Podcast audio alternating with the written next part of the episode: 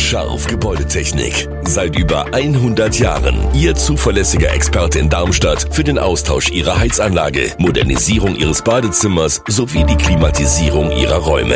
Erwarten Sie mehr von uns, als Sie es gewohnt sind. Scharf Gebäudetechnik.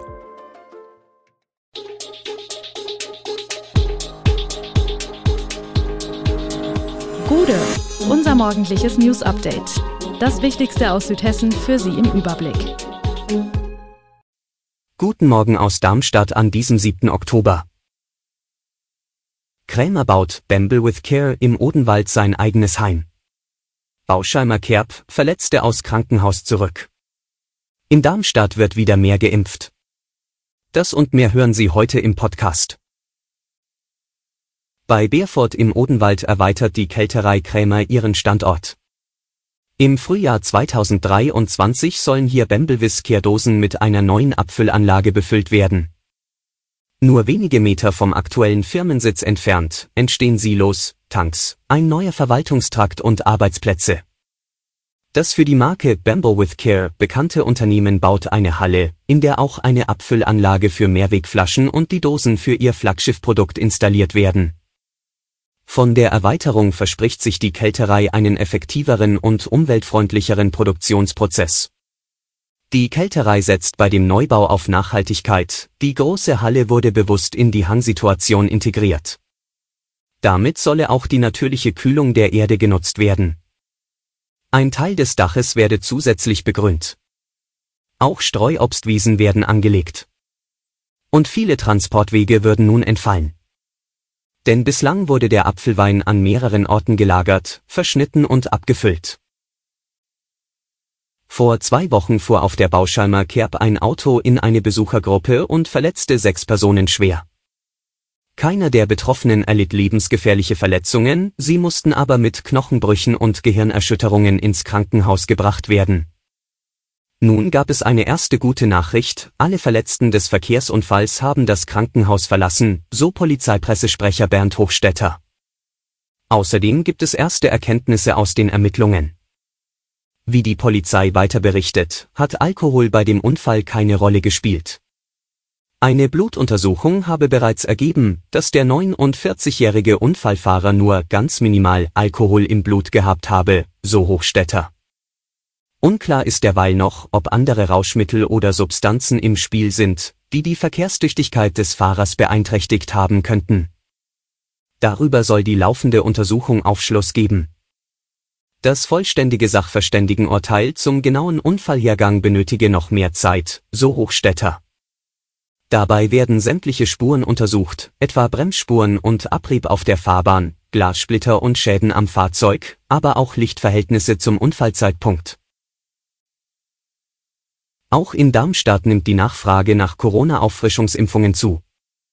Im Mittelpunkt steht der neue Impfstoff, der an die Omikron-Varianten BA4-5 angepasst ist. Er ist seit 12. September in der Europäischen Union für die dritte und vierte Impfung zugelassen, rund 19 Millionen Dosen stehen bundesweit zur Verfügung, allerdings ist die STIKO-Empfehlung dazu noch nicht veröffentlicht. In und um Darmstadt ist die Impfambulanz in Bessungen der einzige, aktuell geöffnete Impfstandort in Stadt und Landkreis. Dort werden derzeit 5 bis 25 Menschen pro Tag gegen Covid-19 geimpft. Tendenz leicht steigend. Wie das Gesundheitsamt für Darmstadt und den Landkreis mitteilt, wurden Mitte September in einer Woche 40 Menschen geimpft, in der vergangenen Woche waren es 71. Da die STIKO-Empfehlung für die angepassten Impfstoffe noch nicht gültig sei, werde dort derzeit mit dem mRNA-Impfstoff Comirnaty von BioNTech Pfizer, dem Vektorimpfstoff Janssen von Johnson Johnson und dem Totimpfstoff Novaxovid von Novavax geimpft, so das Gesundheitsamt. Ob mit Blick auf den Winter weitere Impfambulanzen geöffnet werden, hänge nach Angaben des Gesundheitsamtes von der Nachfrage ab.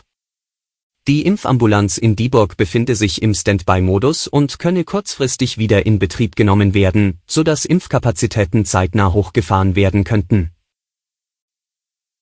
Der rheinland-pfälzische Innenminister Ruger Levens, SPD, steht wegen der Flutkatastrophe im Ahrtal weiter unter Druck. Nun wird die Debatte um die lange Zeit verschollenen Hubschraubervideos das rheinland-pfälzische Parlament erreichen.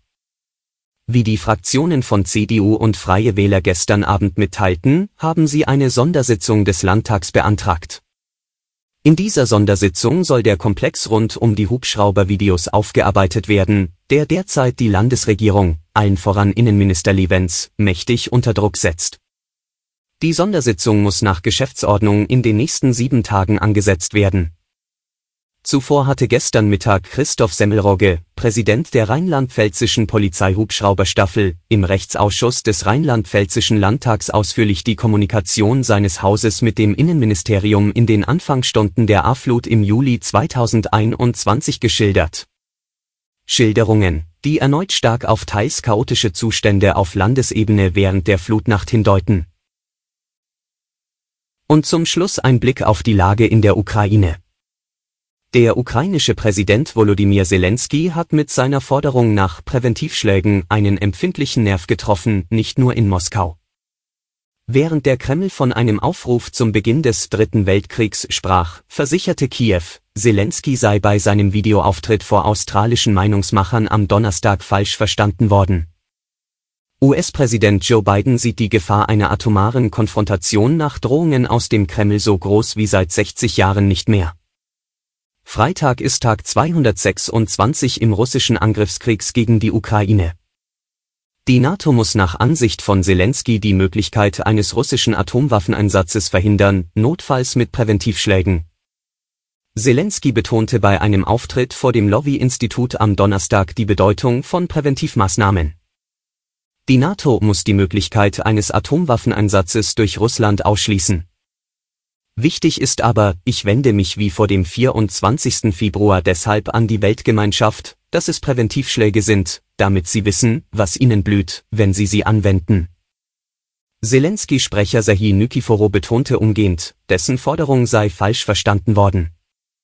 Der ukrainische Präsident habe lediglich gesagt, vor dem 24. Februar, dem Beginn des russischen Angriffskriegs gegen die Ukraine, seien Präventivmaßnahmen nötig gewesen, um den Krieg zu verhindern. Alle Infos zu diesen Themen und noch viel mehr finden Sie stets aktuell auf echo-online.de.